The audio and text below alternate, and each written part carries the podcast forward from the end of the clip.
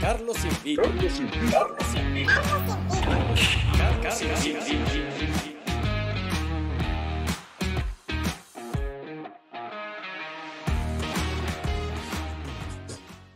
Hola a todos y bienvenidos a un nuevo episodio de Carlos Invita. En el episodio de hoy vamos a estar hablando con Miguel Andrade. Miguel es técnico en turismo y cuenta con más de 25 años de experiencia en importantes agencias de viajes. Es runner desde diciembre del año 2012. Ha realizado siete maratones y muchas carreras de 21 y 10 kilómetros. Es fundador de V-Run, uno de los portales de viajes y running más importantes del país. Espero les guste. Y estamos al aire. Bienvenido Miguel, a Carlos Invita. ¿Cómo estás?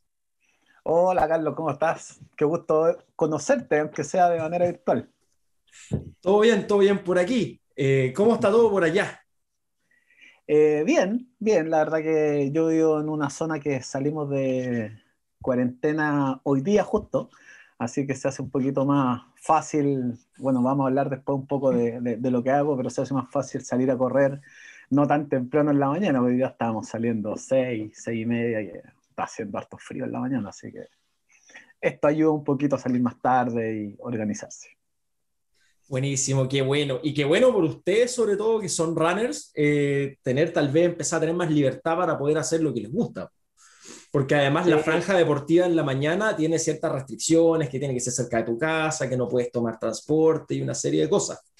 Sí, te limita harto, pero eh, ahora esto de salir un poquito te, permite. Igual, eh, si bien el, el, running es un deporte bien individual, cada uno corre porque tiene su motivación y tus cosas, eh, se entrena generalmente de manera bien colectiva, con amigos, uno se junta y todo. Entonces, bueno, hay, hay, que aprovechar esto con harta responsabilidad porque estamos en una época que, que, es complicada, pero, pero, pero hay que aprovecharlo para juntarse por lo menos con un par de amiguitos y hacer deporte. Sí, por supuesto que sí, hay que aprovecharlo y además yo creo que todo este proceso, una enseñanza que nos deja es de valorar las cosas simples que a veces o que antes dábamos por hecho Ahora ya no es tan obvio que están ahí. Sí, es heavy todo esto. ¿ah? Yo, si tú me preguntas a mí eh, qué es lo que me ha dejado la cuarentena, es un tipo como bien estructurado en general eh, y, muy planificado. Eh, en esto del running, además, llevándolo a un tema más habitual tal vez, yo generalmente corro dos maratones en el año desde el año 2017.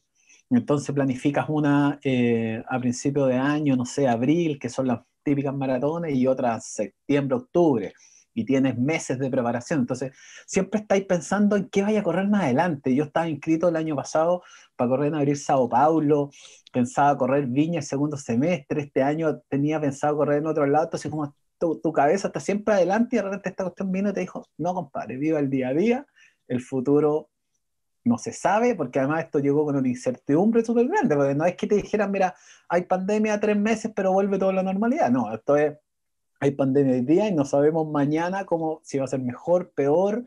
Eh, entonces, yo creo que eso eh, es el gran aprendizaje de esto, que, ok, uno trata de mirar un poco el futuro, pero sabiendo que existe la posibilidad de que algo puede pasar, que no, no es tan seguro como antes, digamos. Claro, claro, no es tan seguro y eh, eso te limita a qué tan largo puedes hacer tus planes. Claro. Oye, Miguel, antes de entrar en materia, quería hacerte una pregunta aquí como de lo, de lo más básico, ¿ya? Considera que yo, yo no soy ni un experto en el tema del running, no tengo idea, ¿ya? No, imagínate que estás hablando alguien que no cacha nada, ¿ya? De partida me gustaría hacerte una pregunta ya tal vez de índole más técnica del término. ¿Qué es exactamente una maratón y qué es la diferencia, por ejemplo, de una corrida? Ya, Mira, eh, maratón es una carrera de 42 kilómetros, 195 metros. Eso es una maratón. Eh, hay mucha gente que empieza a correr y que muchas veces va a, no sé, a participar en una corrida de 5 kilómetros, 10 kilómetros y dice, hoy fui a un maratón. Porque muchas veces eh, en los eventos más pequeños, digamos, por ejemplo, hay muchos eventos en el mundo donde se corre un maratón que es solamente gente que corre esa distancia. En Chile, como hay poca gente que corra esa distancia, cada vez son más, pero hay poca gente, muchas veces esa distancia se mezcla con otras. Entonces, el día que se corre un maratón, también se corren 21 kilómetros, 10 kilómetros, 5 kilómetros. Entonces, mucha gente que está empezando, de repente dice, hoy, hoy día corrí un maratón de 5 kilómetros. técnicamente está mal dicho. Si bien fue un evento donde hay un maratón, el maratón es una corrida, es una carrera de 42 kilómetros, 195 metros. Es como lo que hacen en la maratón de Santiago, por ejemplo, que tiene distintos pórticos. Todos parten juntos, pero tú puedes seguir los cinco, puedes seguir corriendo hasta los 10. distintos circuitos, obviamente, por, por, la distancia que se recorre. Pero claro, eso es. Pero en Argentina, por poner un lugar cercano, o en Estados Unidos hay un montón, eh, el día que se corre maratón es solamente esa distancia. Claro, sin pórticos intermedios, sin, sin checks en la mitad, o sea, es completa, es una distancia. Así es. ¿Y por qué tan exacto, tan exacta la distancia? ¿Cuál es la historia detrás de ese número? Bueno, hay toda una historia atrás de hablan de un tema en una guerra en Atenas, en el fondo que hubo un, ahí en la historia antigua alguien que corrió de un punto hasta otro punto para avisar que había algo eh, y se descubrió después que ese punto eran 42 kilómetros. Eh, y de ahí viene como este, este tema de, de la distancia. Perfecto. Mira, de partida yo no tenía idea, así que qué bueno ir aprendiendo estos pequeños detalles que a veces uno desde afuera no los ve. Ahora, entrando en materia, cuéntanos un poquito de ti. Mira, yo eh, soy un, como te, decía antes, cuando estábamos conversando, de una persona normal eh, que trabajo, hace, estudié turismo, eh, técnico en turismo después de haber salido del colegio. Y trabajé durante 25 años, hasta el día de hoy todavía trabajo en una agencia de viaje, vendiendo viajes. En, los viajes también hay distintos tipos de cosas de las agencias, hay gente que se dedica más a lo que es el mercado vacacional, que es cuando tú quieres ir, no sé, un todo incluido, un fin de semana a Buenos Aires, esas cosas. Lo mío es más corporativo, siempre ha estado mi, especialidad más ligada a la venta a empresas que es la típica, no, necesito ir a una reunión, necesito un hotel puntual, eh, una conferencia, alguna cosa así. Llevo ya más de 25 años, trabajado en tres agencias de viaje distintas, eh, generando este, en, este rubro, digamos. Así que tengo dos hijos, eh, José Pablo que tiene, uy, me vaya a pillar, me vaya a matar con la, no, 17, recién cumplido, y la María Francisca que tiene 13 que va a cumplir 14. Así que, nada, eh, una vida bastante normal de, una persona que salía todos los días a trabajar. Y, yo creo que, mira, cuando te cuente la historia de cómo empecé a correr, tal vez mucha gente se va a sentir identificada, porque en esta vida normal empezó a pasar que tu vida se transforma en un tema de trabajo, casa, carrete, amigos, eh, y cada vez el deporte se hace más lejano porque tal vez yo soy uno de los muchos que nos gustaba el fútbol, entonces de repente juntar 10 amigos para hacer un baby ya era mucho más complicado por horarios, por un montón de cosas. Eh, y finalmente, en vez de buscar otro deporte, eh, me fui por el lado más sedentario. y claro, el, peso hace que, que, uno después de tiempo se dé cuenta que ya estáis mal y que tenéis que hacer algo con el fondo. Tal cual, tal cual. Yo viví lo mismo el año pasado, exactamente lo mismo. Tenía mi grupo de amigos con los que jugábamos fútbol los domingos en la mañana y todo. Y bueno, con la pandemia dejamos de poder jugar. Pues. Sí. Yo y me pasó algo súper parecido.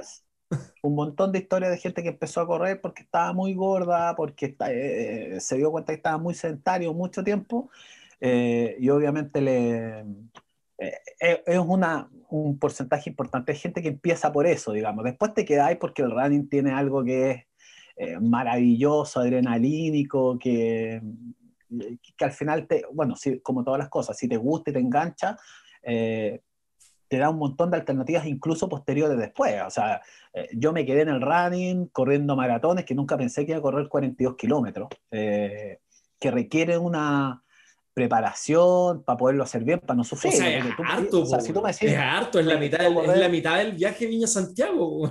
Claro, o sea, pero, pero sabes que si tú me decís quiero correr un maratón a fin de mes, a fines de mayo, eh, tenía un mes para prepararlo, probablemente lo termine. El tema es cómo lo termináis, en cuánto tiempo, qué tan destruido. Entonces, claro, en dos o en cuatro patas. Claro, eh, entonces en el fondo el, el, el, tiempo te va enseñando en que la idea es tratar de que corráis 42 kilómetros, pero que además lo paséis bien, que sea una buena experiencia y que queráis poder hacerlo. Y, y, retomando la idea anterior, eh, yo me quedé aquí, que ya 42 kilómetros harto, pero hay gente que después empieza a invertir en aprender a nadar, a comprarse zapatillas, se va al triatlón, hay gente que empieza a subir cerro y se va al trail running, y en el trail running tenéis carreras de 50, 80, 100, 160 kilómetros. Estamos hablando de un día y medio, un montillo en la montaña con distintas cosas. Entonces, yo, yo tengo un conocido, un conocido que se llama Cristian Gómez, que también corre, corre harto, y que él una vez hizo una cuestión, no sé si eran 100 o 120 kilómetros, así un, par, un par de años atrás. Y él contaba, él es de los que sube cerros, sube los cerros de madrugada, ¿cachai? Día por medio. Sí, no, no, como te digo, si, bien el deporte tiene una onda, tiene una, todavía una secuela para poder seguir volviéndote más loco todavía, eh, que aparte de correr un maratón. Oye, y antes de entrar ya en el mundo del running, eh, una pregunta que te quería hacer, volviendo un poquito al, tema de, de, los viajes y del turismo, mm. ¿cómo lo han hecho este año y medio de pandemia o este año de pandemia? Mira, la verdad que eh, para mí, en lo personal y para la cantidad de amigos que tengo y que conozco que trabajan en este rubro, ha sido súper difícil. Porque, mm, como te digo, e, esto tiene dos aristas. Una arista que es la parte vacacional, que esa, empezando pandemia, se fue a pique de inmediato. Eh, aquí hay tres, cuatro grandes agencias de viaje. Cuando te hablo de grandes agencias de viaje, estamos hablando de mil personas o más, eh, con sucursales en distintos lados que lo primero que hicieron fue mandar mucha gente al seguro de cesantía y en septiembre, octubre empezaron a despedir un montón de gente, cerraron un montón de sucursales. Porque también, si viene una industria eh, que tiene eh, un montón de adelantos tecnológicos eh, como para poder viajar, tenía harta disminución tecnológica interna. Entonces, por ejemplo, el teletrabajo no existía. Porque eh, yo, por ejemplo, la pega que hago muchas veces atendiendo empresas es que me llaman por teléfono, me mandan un correo, me piden una solicitud, yo la contesto por mail a través de distintos sistemas. Eso yo lo puedo hacer aquí, en mi casa o en una oficina. Pero esto está habituado para que siempre fuera una oficina. Hay un tema cultural también, ¿no? Mira, si se conecta en la casa no va a trabajar, todas estas cosas que tienen los, empresarios de repente de que en vez de mirar por producción, miran por horario. Entonces, prefieren que tú estés de las 9 hasta las 6 leyendo el Loom en vez de que estés en tu casa, a lo mejor produciendo menos horas, pero mucho más efectivo. Entonces, ¿qué empezó a pasar? Que claro, las solicitudes vacacionales murieron. Eh, eh, fue un cacho tratar de reprogramar viajes que ya existían. Eh, y lo que se salió a vender después que esto, acuérdate que esto fue marzo, abril, mayo, junio, julio como que empezó a salir un poquito, agosto, septiembre ya como que se normalizó esto y, empezaron a salir ofertas de viaje, que eran en fondo para viajar todo este año, 2021, con posibilidad de cambiarlo sin multa. Hubo un montón de gente que enganchó, pero hubo un montón de gente que dijo también, oye, y si el otro año eh, no, entonces las ventas no fueron las esperadas. Y claro, les dio la razón, este año de nuevo a pique.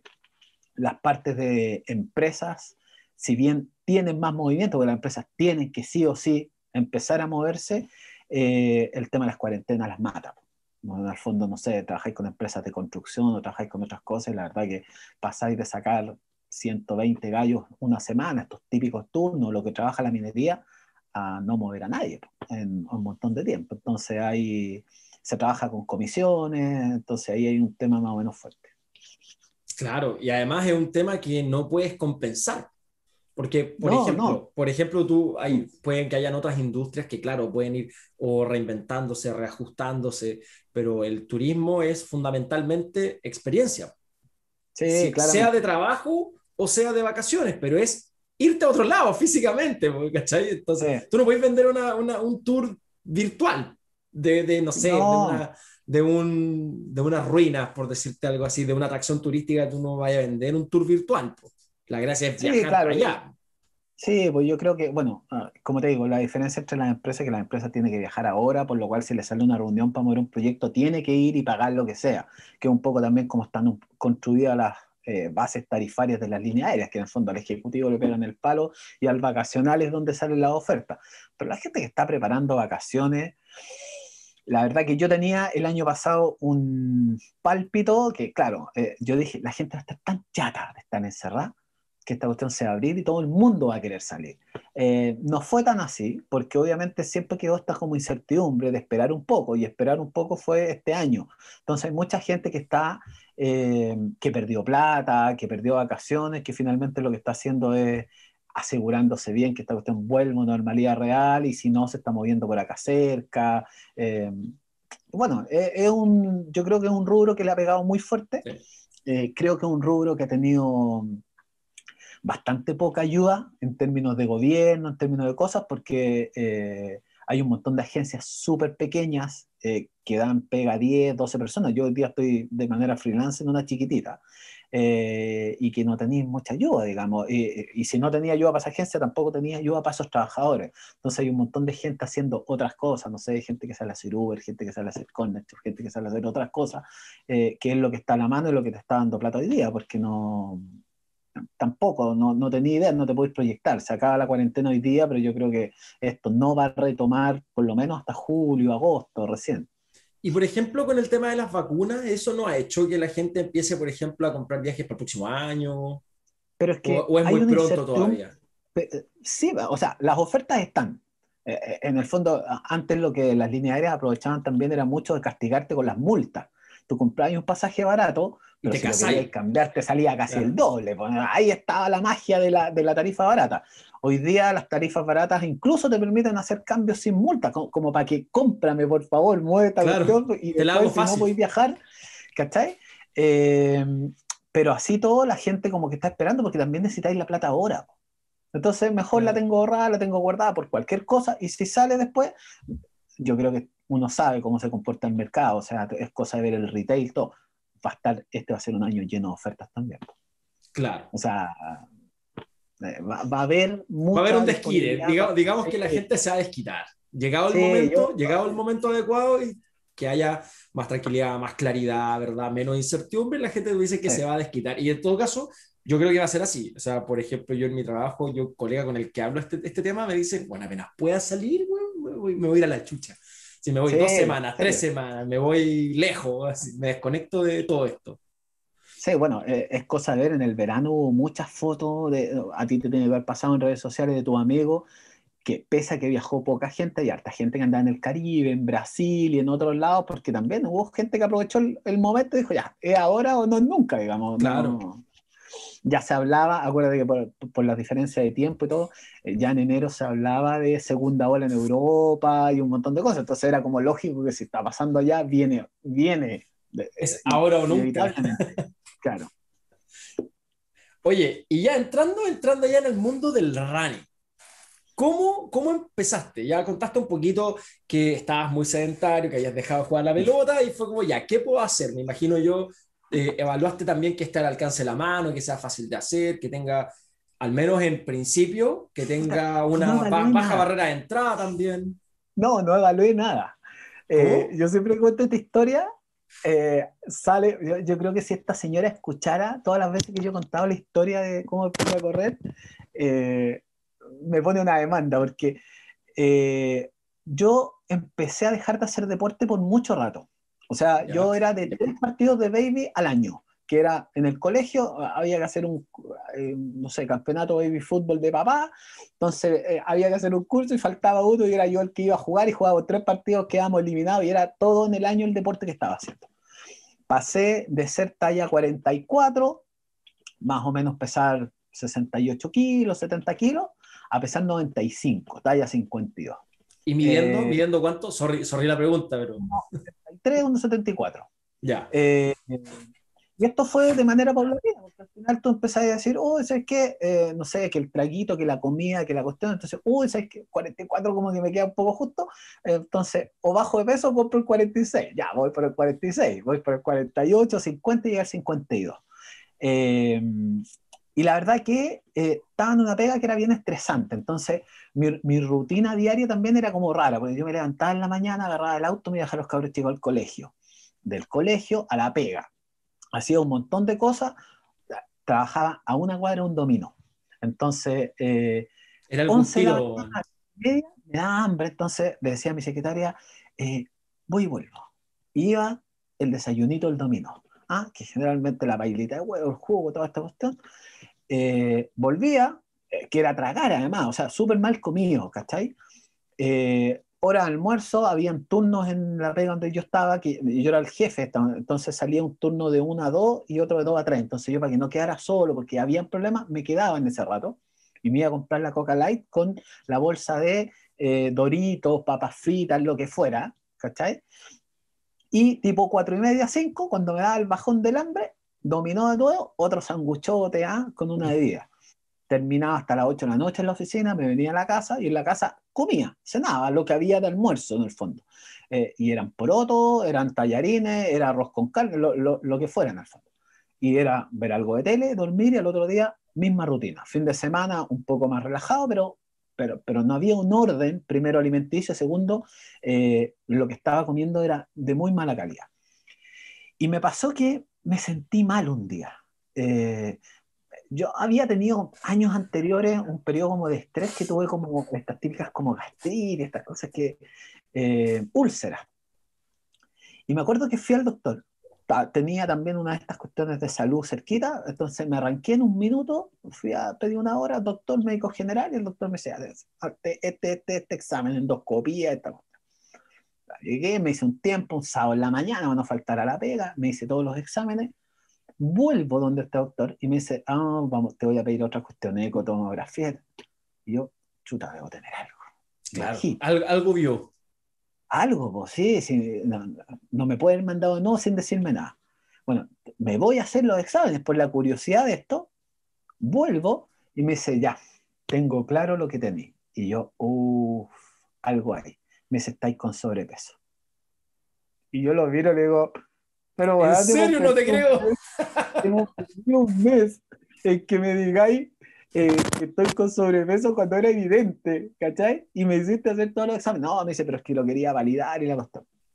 Te recomiendo, anda donde la eh, nutricionista tanto que está, me dice, ahora tiene hora, si es que si que tenía un tiempo aprovecha ir al tiro y todo. Carlos, viernes 14 de diciembre del 2012. Aquí lo tengo. No se me olvidan nunca. Yo ese día tenía una junta con amigos. Y dije, ah, ¿sabes qué? No voy a volver a la Nutri. O sea, o lo hago ahora a tiro saliendo del doctor. O no voy a ir. O no lo no, no voy a ir. ¿Cachai? Eh, y le digo, oye, la nota está, sí, no, espera cinco minutos. Me llaman y me atiende una señora, una viejita, compadre. Y me dice, adelante, por favor, sí, sáquese la camisa, ya, las medidas, la típica cuestión de la nutri, usted qué hace, qué toma, la cuestión de todo. Y me dice, ya, le voy a dar la pauta nutricional, para todos los que han ido a una nutri, cachan más o menos confusión, que la palma de la mano, el porte, los tamaños, las verduras y la cuestión. Entonces yo tratando de hacerme el simpático en esta conversa le digo, ya, pues parto el lunes. Y me mira, así estaba escribiendo, y levanta así me mira, me dice, parta cuando quiera. Yo quedo para adentro y digo, ya, pero no se enoje, si claro. una broma, papá, pues, ¿para, qué, para, qué tan seria? Me dice, es que ¿sabe qué? Parta cuando quiera. Usted haga lo que quiera. Y si no quiere hacer nada y volver en un mes más y pagarme otra consulta para verse igual, es problema suyo. Yo lo único que tengo que hacer aquí es decirle lo que usted tiene que hacer y me dio un sermón. Entonces yo le digo... Que además debe ser una talla que ella debe recibir todo el día. Probablemente, porque yo le digo, ya, pero ¿para qué se enoja tanto así? Además, ¿cómo voy a partir hoy día, viernes, tengo invitado en mi casa la cuestión? Y de repente me dice, ¿qué va a hacer? ¿Cómo qué va a hacer? ¿Qué va a hacer? Po? Comida cóctel. Eh, como un cóctel. ¿Qué tiene del cóctel? Y yo, Carlos, pensaba así, esta señora me está odiando. Porque, ¿no? ¿Cómo me está preguntando esta cuestión? Entonces le digo, bueno, una, sé, una empanadita, esta cuestión, algo para picar y todo. Ya usted va a comer esto, esto y esto, me dice. ¿Usted toma alcohol? Sí, se va a tomar una copa de vino. El resto, pura Coca-Cola Light. Toda la noche. Ah, pero en serio. Me dijo, haga eso. Y mañana empiece. Desayuno de acuerdo a lo que yo le he dicho. Y yo te juro que me quedé pensando esta dije, puta la señora. Bueno, y ella me dijo, ahora, usted tiene asociado a, esta, a este tema de su todo un tema de estrés. Entonces yo le recomiendo, corra media hora todos los días y termine esa media hora con cinco piques rápidos, para que bote mucha energía. Y de ahí, pare. Dije, ya, media hora. Chao. Llegué a la oficina, ese día terminé muy temprano, 5 o 6 de la tarde, volví a mi casa, esta cuestión era como a las 9, 10 de la noche, diciembre, verano. Y dije, ya, bueno, voy a ir a correr media. Si la viejita me dijo de media la voy a hacer. Voy a correr. Pues, bueno. Padre, las zapatillas que usaba con jeans, no tenía zapatillas para correr, las zapatillas que usaba con jeans. Que esta historia, además, cuando al con un runner es la típica de todo. El short que jugaba la pelota de vez en cuando y la polera de algodón.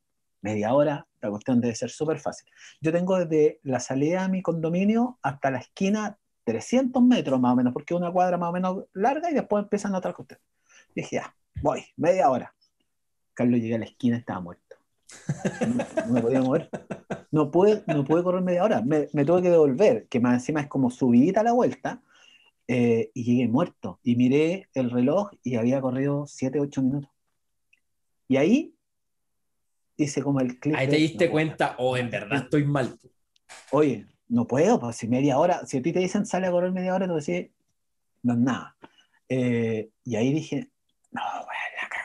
Bueno, cuento corto, ese día en la noche me tomé una copa de vino, tomé mucha Coca-Cola Light, comí muy poco lo que me dijo y al otro día en la mañana, que yo de repente el sábado me levantaba tarde, dejé despertador para prepararme desayuno, eh, tenía eh, yo nunca quise llevar almuerzo a mi casa, a, mi oficina, ¿cachai? No me gustaba por andar llevando cuestiones y tenía un food garden muy cerca de mi casa, o sea, muy cerca de mi oficina.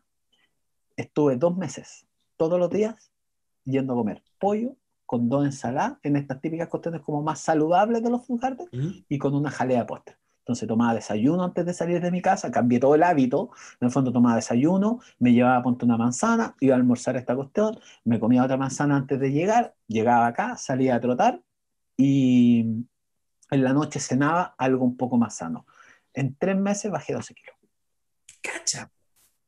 Tres meses. Además que por la época, imagínate, esto fue diciembre, hubo mucha gente que salió de vacaciones en enero, febrero, yo llegaba los primeros días de marzo a mi oficina y todo el mundo me miraba y me decía, ¿qué te pasó?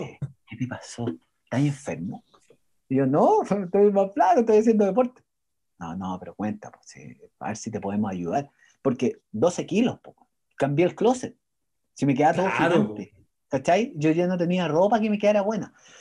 Eh, así que así partí corriendo. Eh, bueno, en las primeras semanas, eh, a los pocos días ya de, empezar a correr, ya pude correr la media hora. nunca me medía, solo miraba en el fondo el horario. después me empecé a dar cuenta que podía correr más distancia en media hora, porque ya me sentía más cómodo, entonces un más rápido, un poquito la ruta. después yo cuando ya lo medí una vez me di cuenta que la primera vuelta que yo daba en la media hora eran de 4 kilómetros y tanto, casi 5, eh, y que terminé corriendo 8 kilómetros y tanto, más o menos, eh, después del mes y medio, cuando alargué la ruta, hacía una ruta más larga, como 8 kilómetros y tanto. ¿Y por qué lo medí? Porque una de las niñas de la oficina, que su hija corría, eh, me dice, oye, pero que estáis corriendo y la y le conté toda esta historia, porque había empezado a correr, y me dice, ¿por qué no te inscribí al Maratón de Santiago 2013? 10 kilómetros, mi hija va a correr ahí. ¿Pero cuándo es? En abril. Pero 10 kilómetros, mucho, ¿Pero cuánto corriste tú? No, no tengo idea. Entonces ese día llegué en la tarde, la aplicación, salí con el celular y corrí lo que corría siempre, y corrí 8 y medio me metí a internet y todo el mundo decía que uno nunca corre, porque generalmente tú nunca corres la distancia de la carrera, siempre corres menos y el día de la carrera en el fondo terminas más, pero hay, hay como una lógica que si tú entrenas siempre hasta 8 kilómetros, 8 kilómetros y medio, podrías terminar en una carrera sin problema los 10 kilómetros. Em, y me inscribo, pagué la inscripción, me metí a este, a este mundo que para mí no, yo hasta el minuto corría solo. Eh, y llegué ese 13 de abril, creo que fue, del 2013, polera amarilla, negra. Un padre estaba ahí a las 7 de la mañana en la moneda para salir a correr mis 10 kilómetros. Todo el mundo en la previa, mis amigos o, gente conocida que había corrido, me decían, bueno, si te demoráis una hora, es bacán, porque ya en una hora es todo el mundo más o menos lo que hace en 10 kilómetros. Y lo terminé en 52 minutos con 54 segundos. Así que quedé en las nubes porque es muy contento del desempeño. Bueno, y llegué ese día en la tarde a mi casa y me metí porque hay una página que tiene todas las carreras que, que antes, hoy día están muertas, estas cosas son puras carreras virtuales, pero y me metí de inmediato y me inscribí como en cuatro carreras que venían los fines de semana siguientes. ¿Cachai? Eh, y claro, y ahí ya empieza una adrenalina de, de, de, meterte no solamente en que te guste correr, sino que te gusta participar en estos eventos, porque lo hace mucho más entretenido. Y ahí empieza como un tema también de competencia contigo mismo, porque una de las gracias que tiene, más allá que existe un primer, segundo y tercer lugar, pero ya cuando habláis del lugar 500, 600, en verdad ya no es competir con el del lado, sino una competencia contigo mismo. De ganarte el, minuto, el minuto más, ¿cachai? De tú estar mejor que antes. Sí, generalmente el running se trata de eso, en el fondo que tú compites contigo mismo, obviamente hay un grupo más elite que compiten por la carrera, por ganar y hay un montón de cosas, pero uno en general, el runner promedio, uno compite por mejorar su tiempo.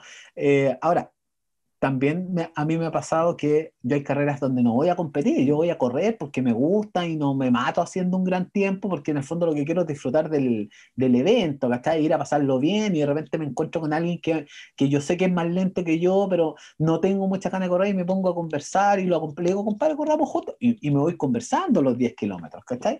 Eh, claro, porque además son eventos especiales en el sentido de que tú puedes correr 10 kilómetros en tu día a día, ponte, o en, tus sesiones de entrenamiento. Pero cuando vas a un evento es una ruta especialmente reservada para eso. una ruta, que, una ruta a la que no vas a trotar normalmente. Sí, sí, está cerrado, está todo el mundo en la misma, hay un montón de gente que está participando. Hoy día tú haces una carrera de running mala, fome, con poco incentivo y llegan 2.000, 3.000 personas. O sea, estamos hablando de una carrera buena, tiene 10.000 inscritos y se acaban los cupos, ¿cachai? Eh, entonces, eh, genera un, movimiento importante para la gente, que, es un atractivo, baile, porque además se empieza a vivir antes, te empiezas como a preparar, eh, no sé, el día anterior retiráis un kit, viene con una polera, con regalitos, tonteras, ¿cachai? El día de la carrera después te dan un montón de regalitos también, hay cosas, sacarte fotos, encontrarte con amigos, no, se genera un ambiente, yo te diría que es un ambiente muy entretenido, eh, yo hasta el día de hoy, de repente con mi hijo, hemos ido a algunas carreras y tengo un montón de gente conocida que mi hijo me dice, oye, ¿quién es? Le digo, puta, sabes que no tengo idea, pero lo veo siempre corriendo en tal lado, ¿cachai? Y ahora, eh, hola compadre, ¿cómo estáis? Oye, ¿todo bien? Y corrimos alguna vez y nunca más después volvemos a correr y, es como que te conocierais siempre, ¿cachai? Eh, es como si andáis en moto y tú veis a otro motoquero y como que hay una, hay una conexión, como que hay, son parte de la tribu. Como algo parecido en el running, ¿no? Sí, de todas maneras. O sea, yo hoy día que salgo a correr en las mañanas también, de repente te topáis con alguien corriendo al frente y te saludáis, independiente que no, que no tengáis idea quién es, pues, pero, pero hay una conexión, hay un gusto por, por esto, y claro, y, y, de ahí también las derivas que te decía, pues hay gente que le gusta salir a correr porque le gusta correr nomás y no le gusta competir, y también te empezáis a poner más competitivo, porque en el fondo eh, todo el mundo es la puerta de entrada, 5 o 10 kilómetros, pero eh, y, que de repente habla con alguien nuevo en el running. 5 kilómetros es mucho, o sea, no es fácil correr 5 kilómetros, pero te das cuenta que la, la gente que entrena maratón entrena 20, 25, hasta 30 kilómetros. O sea, es un entrenamiento, ¿no? ¿cachai? Y hay gente que de repente que se prepara para correr sus primeros cinco. Entonces uno pierde como la noción del tiempo. Cada uno está en su volada, cada uno está en su, en su ambiente, cada uno tiene su desafío finalmente, ¿cachai? Eh, pero entretenido, eh, eh, es un mundo que yo te diría que además cada vez hay más mujeres corriendo, cada vez hay más medios que están haciendo cosas, cada uno con su estilo, que hacen también que la difusión de este, de este cuento sea mucho más entretenido. Hoy día, no sé, yo veo fútbol de afuera, eh, de repente uno, cuando hay una carrera la Fórmula 1, bueno, también veo una Fórmula 1, eh, cuando unas cosas, pero hoy día yo jamás hubiera pensado levantarme a las 4 de la mañana a ver un maratón, por ejemplo. O sea, qué lata, po, ¿cachai? Eh, y resulta que hoy día te levantáis porque de repente ya te manejáis con más información, sabéis que hay récords del mundo, que está corriendo Kipchoge, o que está corriendo Bekele, o que está corriendo cualquiera de estos keniatas, etíopes, que en el fondo la rompen en esta cuestión.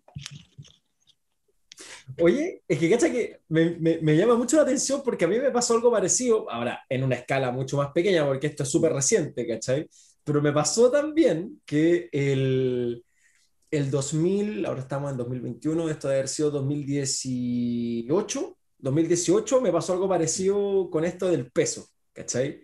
Ya me di cuenta de que estaba un poquito pasado lo que debería, ya me molé. Ya, y me puse a hacer deporte. Ya, y empecé a bajar, empecé a bajar. No me cuidé nada en las comidas, debo decirlo. Entonces fue más lento. Pero tuve una bajada importante también, como en un año de haber bajado como 12 kilos, en un año. ¿Cachai? A puro deporte, sin cuidar mucho la alimentación. Y empezó la pandemia. Y ahí mm. volví a caer. Subí casi todo lo que bajé. Ah, mira. Y luego de eso, volví a tomar carta en el asunto, y esto va a haber sido diciembre, de, de diciembre del 2020, pero así mucho más serio ahora, onda con, con comida, con eh, programas de ejercicio y más, más dedicado también, más, más disciplinado. Y yo te diría que entre enero y marzo he bajado casi 13 kilos. Ah, mira. Entrenando harto, entrenando harto, es verdad también. Todos los días entrenando por lo menos una hora distintas cosas entre pesas, abdominales, haciendo eh, hit y también... Algo de radio, ¿no? Y también trotando. ¿cachai? Mira, qué buena. Sí, y súper interesante porque partió así, ¿cachai? Y una cosa que a mí me pasaba es que cuando yo era chico, cuando estaba en la universidad y en el colegio, era súper deportista, súper, súper deportista. Yo vivía en Viña. Y una de las cosas que más me gustaba era trotar por, por, el, por la costanera. ¿Cachai? Igual que era lo rico de correr en el borde del mar, que no hay calles, pues, entonces no te interrumpen. Una cosa que a mí me ha pasado cuando he querido trotar en Santiago es que o paráis los semáforos o tenéis que esperar que el auto pase y eso te interrumpe la carrera. Sí. ¿Cachai? En Viña o en cualquier ciudad costera, si tú te vas por el borde del mar, eso no pasa. Puedes correr 5 mm. kilómetros de corrido sin parar ni una vez. ¿Cachai? Y la lógica que hice yo para buscar eso, que yo vivo, yo vivo en San Miguel, ¿cachai? En un sector donde hay fábricas y qué sé yo, las manzanas son grandes. Entonces yo las medí en Google Maps. Por ejemplo, la manzana que está al lado de mi casa es casi un kilómetro. La pura vuelta a la manzana es grandota. Entonces yo dije, ah, puta, no es tan loco, puta, que me dé dos vueltas y media, tenéis dos kilómetros y medio, dos, tres veces a la semana y lo complementáis con pesa y otras cosas. Y he estado haciendo eso, pues. Y la verdad es que uno le agarra gustito, uno le agarra gustito. Sí. Mira, lo que me decías tú al principio cuando estábamos hablando, que, que, esto es bien mentiroso, ¿no? Que tú me decís, oye, pero esto es lo bueno que no tiene barrera de entrada, que es un deporte barato. Esta cuestión siempre uno la escucha que es el deporte barato. Claro, todos parten. Yo digo al principio, yo digo al principio no. Por eso, pero la mayoría parte como, como, como partí yo, con las zapatillas que usaba, con los jeans, que eran las más deportivas de repente y todo. Ahora, te empezáis a meter y empezáis a sumarle kilómetros y empezáis a, entrenar más veces al día. O sea, yo te voy a decir amigos que entrenan de manera amateur, no estoy hablando de ningún profesional, pero que de repente, eh, no sé, entrenáis en un club. El club hace entrenamientos de largo estamos hablando, no sé, que un día corréis 5 kilómetros, 10 kilómetros, 15, no sé, un entrenamiento largo que salís solo, y otro día pista, ya no usáis las mismas zapatillas, ¿cachai? Usáis una buena zapatilla, porque en el fondo una, una zapatilla para que, para la rodilla, para, para, ¿ah? para, que en el fondo más amortiguación, menos amortiguación, y tenéis para todos los gustos. Entonces tenéis una zapatilla barata de 30 lucas, pero tenéis zapatillas que cuestan 200. ¿Cachai? Para la pista, la zapatilla ya un poquito más cara y tenéis zapatillas de 50, 60 lucas. Entonces, si queréis una zapatilla para una cosa y otra para otra, ya tenéis dos pares de zapatillas. Hay gente con las que entrena no corre una competencia. Para la competencia se compra la más cara, entonces tiene tres pares de zapatillas. Eh, sí, una cosa que yo aprendí en el podcast de ustedes, una cosa que yo aprendí en el podcast de, la zapatilla. Ah, dime, la duración es más o menos de 600, 650 kilómetros. Entonces, si tú salías a correr 10 kilómetros diarios, esa zapatilla te dura dos meses. En el, en, el, en el sentido de que te dé su máximo, eh, porque no se te va a romper. Estéticamente, si te ven con la zapatilla, alguien va a decir, no, esa zapatilla está nueva. Pero, pero en el tema amortiguación, todo, esa zapatilla dos meses, dos meses y medio está muerta. Tres meses, como mucho. Entonces, también las tenéis que ir cambiando seguidamente y les dais generalmente una segunda vía. Yo generalmente se las regalo a otras personas, ¿cachai? Que no corren, pero que la usan para caminar y todo. Le empezáis, yo flojo para elongar, empezáis a hacer masaje. Eh, tratáis de guiarte con una nutricionista. Eh, vaya kinesiólogo porque te. Entonces, si empezáis a sumar después, tampoco es tan barato, tampoco es un deporte, claro, pero le agarraste el gustito porque es lo que eh, en el fondo te apasiona. Así es claro, y ya te metiste. Y en ese sentido, yo creo que eso se aplica a todo en la vida. ¿A qué voy con esto? Mm. Si a ti te gusta, por ejemplo, tocar guitarra, claro, tú te compras la guitarra mm. inicial que viene con el ampli chiquitito, que vienen como estos packs, ¿cachai? Iniciales, pero si te empieza a gustar, te empezás a meter y empiezas a ver como los detalles más finos. Ya ahora hay más tipos de guitarra, hay distintos tipos de maderas, las, hay distintos grosores de cuerdas, ¿cachai? Hay distintos amplificadores, distintos efectos, cables, materiales, hay todo un mundo adentro.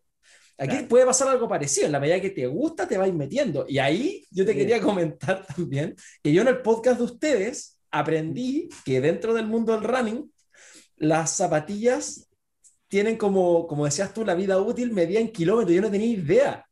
Como uno de los autos, ponte, no sé, tenéis que hacerle mantención después de 10.000 kilómetros. Yo no sabía que, que, que, se medían las zapatillas en kilómetros corridos. Sí, generalmente todas las marcas te dicen que cada zapatilla tiene una eficiencia. Acá, ah, bueno, esto con los años, las marcas cada vez han ido trabajando mucho más en su sistema de amortiguación, entonces tratan de darte zapatillas que tengan mayor durabilidad también. Eh, pero es heavy porque hoy día también tenía aplicaciones distintas, entonces se supone, no sé, yo ocupo una aplicación que es del reloj que tengo, eh, donde tú medís tus kilómetros. Entonces, con eso sabéis cuánto vais sumando al día, ¿cachai? Eh, que te entregan no solo información de cuántos kilómetros hiciste, a qué ritmo lo hiciste, eh, cuántas calorías quemaste, en qué zona eh, de frecuencia cardíaca lo usaste, si, en el fondo a lo mejor corriste fuerte pero te exigiste demasiado o corriendo fuerte no, no tuviste eh, ese nivel de exigencia. Entonces ahí ese datito adicional tú le colocáis además que esos kilómetros lo hiciste con tal zapatilla, en el fondo así ya hay un control de saber cuántos kilómetros tiene tu zapatilla para poderla usar después. Ahora, el que corra ese tiempo eh, y habitualmente, ya también empieza a notar cuando la zapatilla tiene un desgaste ya te empezamos a hablar, oh, es que la rodilla como que ya siento que, oh, el tobillo como que... Claro, o, no sé, el, gel que está dentro en la, en, en, la planta ya no rebota lo mismo que antes. Sí, entonces empezáis, y bueno, y también, pues todas las marcas tienen su estilo y uno se hace fanático de un tipo de zapatilla o de otra. Eh, hay para todos los gustos, pero sí, es un, es un, deporte bien entretenido que uno cuando se empieza a meter, si no, salgo a correr, es como fácil, ligero, pero cuando ya empezáis a darte cuenta que ese salgo a correr se empieza a transformar en un montón de cosas adicionales, que la polera, que eh, no sé, que el short, porque cuando corrí un maratón, estamos hablando de un maratón, en promedio la gente se demora cuatro horas y media en correr un maratón. Esos son los promedios de las carreras grandes. Las carreras importantes hay gente que termina los keniatas en dos horas, dos horas cinco, ¿cierto? Y el último que llega que dura seis y media, siete horas en el fondo. Pero en promedio la masa llega en cuatro horas y media. Cuatro horas y media corriendo. Entonces a, las dos horas ya te molesta todo. Que la bolera, que la tirita, que la cuestión. Eh, yo generalmente cuando corro maratón, yo he corrido siete, trato de correr lo más libre posible, porque en el fondo, no sé, hace frío, eh, de repente te la primera vez, no sé, te ponía una primera capa y una polera vais la mitad del maratón y ya sentís calor, y cómo te sacáis todo eso en la ruta, ¿cachai? Entonces después encontráis que hay unas mangas. Entonces las, mangas te las tiráis para abajo, compadre, y las botáis, las guardáis, no sé lo que sea, pero ya te liberáis de algo. Hay gente que yo he visto botando lentes, botando un montón de... porque todo te molesta, po. ya dos horas después estáis chato. Claro, entonces e, es un deporte que yo sí creo que genera eh, un, un, tema social importante. Eh, yo de todos los amigos que tengo corriendo, generalmente eh, se hace una comunidad bastante agradable. Eh, este no es como el fútbol que tú le el colo de la U, nos peleamos la cuestión. Aquí la verdad que cada uno sale a correr su carrera y terminamos. Y en el fondo tú me decís, oye, me demoré cuatro, y yo te digo, me demoré cuatro, diez, y ganamos los dos, ¿cachai? Claro, aquí son todos parte de un mismo equipo. Claro, porque en el fondo cada uno, como decís tú, nos preparamos, estamos juntos, pero salimos a correr y después cada uno corre su carrera nomás. Claro, y eso, eso lo hace muy bonito. Es una cosa que a mí también me ha gustado harto. Y otro elemento que a mí me ha llamado mucho la atención, y que yo creo que en parte por eso me ha gustado también tanto en estos últimos meses, es el hecho de que uno piensa. Es como un espacio de meditación el trotar. Bueno, eh, hay mucha gente que cuando tiene problemas, hay, unos dichos por ahí, dice, cuando estoy cansado salgo a correr en el fondo, porque eh, no se trata solamente de algo físico, pues tenía un cuento también en la cabeza cuando tenía algún problema, tenía algo, está en medio, el salir a correr, eh, mira, yo lo he conversado con harto amigos, o te sirve para pensar y aclarar un poco idea, o te sirve para no pensar en nada que también es una alternativa. Salir y poner la mente en blanco, compadre. Y lo único que es correr, correr, disfrutar. Eh, hay un corredor amateur que es Gonzalo Zapata, que él siempre dice, eh, antes, hoy día está todo destruido, expuse porque están haciendo esta autopista, pero acuérdate que antes estaba ese bandejón ahí. Entonces él siempre cuando conversamos decía, compadre, ¿cuántas estatuas hay en el bandejón? Y mira, decíamos, hay estatuas. Porque claro, porque tú salías a correr y no miráis al lado. Entonces él me dice, puta, yo me tomo un día a la semana al menos, él corre rápido, es bueno, ¿cachai? Pero me dice, yo me tomo un día a la semana para salir a correr y a mirar, a correr más lento, a mirar lo que hay. ¿cachai? Como, claro, como, como a disfrutar un poco, porque claro, esto también te pasa cuando tú salías a correr en la mañana. Yo hago una cantidad de kilómetros a la semana, ¿cachai? Eh, entreno en un equipo, entonces te mandan de repente entrenamiento. Yo sé que salgo, compadre, y tengo que correr 10 kilómetros, pero de repente corro y, y, y mirando para automático, adelante, no, me, no veo para el lado, ¿cachai? No, no me doy cuenta que hay cosas de repente nuevas. También es rico de repente salir a hacer este, este tour un poquito más lento y disfrutar el trote, mirar lo que hay al lado, eh, porque podéis pasar mil veces por ahí y no te dais cuenta. Sí, es verdad, es verdad. Y que yo creo que ese elemento que dices tú de pasear o de contemplar, si quieres llamarle, eh, es algo que falta. Y que falta no solo en el trote, sino yo creo que nos falta a todos de repente poner el, pare y, mirar un poquito alrededor. Sí, sí, yo creo que los que salen a andar en bici les debe pasar lo mismo. Pedalean, pedalean y no miran alrededor y de repente hay que bajar un poquito el cambio, andar un poquito más lento y, y disfrutar de la ciudad. La ciudad tiene lugares muy bonito. Yo creo que hay distintos parques, distintas cosas que uno aprovecha para esto. Eh, y entretenido. Eh, y como decís tú, es liberador a rato poder salir de un problema y, volver del trote y darte cuenta que hoy es que estaba trotando y se me ocurrió. O sea, hay muchas ideas de lo que, bueno, vamos a hablar de Birran un rato más, pero de los que se, de lo que hacemos en Birran se me ocurren corriendo de repente, porque estoy ahí como en la pensadera y digo, uy, ¿cómo no se me ocurrió antes? Esta cosa era tan evidente que podía haberlo hecho. Cacha que a mí me pasa algo parecido y de hecho yo en mi WhatsApp, aquí te dejo un dato por si te interesa, mm. como para darle un, un, uso adicional. Si tú haces un grupo de WhatsApp, ya, con otra persona y después lo borras, o sea, sacas a la persona, te queda un grupo contigo mismo. Entonces lo podéis usar. Exacto, notas de audio, recordatorios, la lista del súper, ahí podéis mandarte lo que queráis y lo vais borrando en la medida que lo vais usando. Y yo ocupo eso, por ejemplo, cuando se me ocurren ideas y grabo los audios y justamente eh, anteayer estaba pegándome un trote y se me ocurrieron varias cosas, pues y ahí yo figuraba en la calle así como trotando, mandándome señales, eh, notas de audio, ¿cachai? Y, justamente cosas que se te ocurren corriendo, pues en ese momento medio de trance que uno tiene. Sí, y lo otro entretenido que tiene el salir a correr, que yo también siempre lo digo a la gente, es el hecho de eh, es entretenido correr con música, ¿cachai? Eh, pero prueben salir a correr sin música. Yo antes salía, me ponía los audífonos, compadre, bueno, iba con, dependiendo de cómo estuviera el estado de ánimo, era el tipo de música, el playlist que colocaba eh, y todo. Y hoy día salgo sin música, porque en el fondo, primero, eh, claro, con este tema de la banda horaria tenéis que estar más vivo, más atento, no sé, autos, bici y un montón de cosas. Pero además te sirve para escuchar la naturaleza, de repente, cuando, esto mismo que te decía, de, de, saber tu ritmo, de escuchar tu respiración, sabes que estoy, voy jadeando más fuerte, ¿no? ¿Cachai? Hay un montón de cosas que aprendís con este tema del, del trote que yo digo, de vez en cuando es bueno también salir sin música, ¿cachai? Aunque, claro, para la gente que recién está empezando y que de repente le fome salir a correr eh, y de repente quiere hacer, ah, la música te ayuda un montón, pero de vez en cuando es bueno salir, salir sin y música. Que ese, es un buen punto, y ahí tal vez complementar un poquito de que, y si sales con música, ponla despacio. Mm. Porque dentro del trote llega un punto en el que ya te metís medio en este, en este trance donde estáis como mitad automático y empezáis como a pensar, ¿cachai? Te desconectáis un poco, te ponís más mecánico. Y si tenéis la música bajito, también te ayuda a entrar en ese estado como más, más, de, más meditatorio, por decirlo así. Sí, y en lo práctico, ¿sabes que es un tema de seguridad? Porque en el fondo también, lamentablemente, los que estamos metidos en este mundo también nos enteramos todos los días de cosas que le pasan a las mujeres, eh, no sé, o cuando está oscuro generalmente, o muy temprano en la mañana o en la noche. Entonces también ahí hay un tema de seguridad no menor eh, que, creo que es bueno prevenir. Claro, o sea, hay, evitar aislarte con los audífonos. Mm. O sea, siempre estar pendiente de lo que pasa a tu alrededor, ¿cachai? Y prestar un mínimo de atención. Así es. Sí, ahí estoy totalmente de acuerdo contigo. Y eso nos lleva a nuestro siguiente tema, que es tu marca, tu portal, VRAN, de los portales de turismo y running más importantes del país. ¿Cómo nace Birran?